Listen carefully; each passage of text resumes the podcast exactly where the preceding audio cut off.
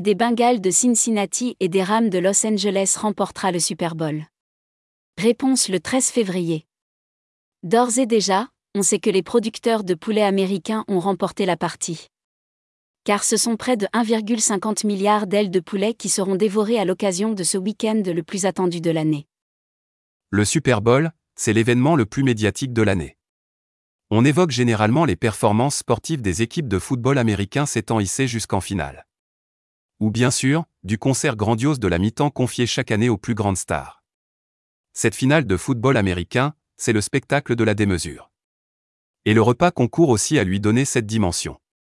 1,42 milliard d'ailes de poulet, les fameux chicken wings seront en effet engloutis durant ce week-end tant attendu.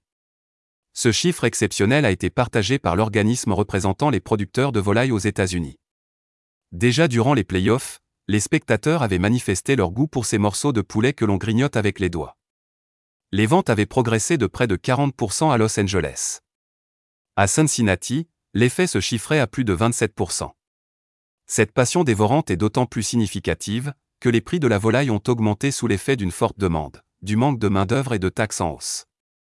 Le kilo d'aile de poulet coûte ainsi 30 centimes de dollars plus cher en comparaison à l'année dernière.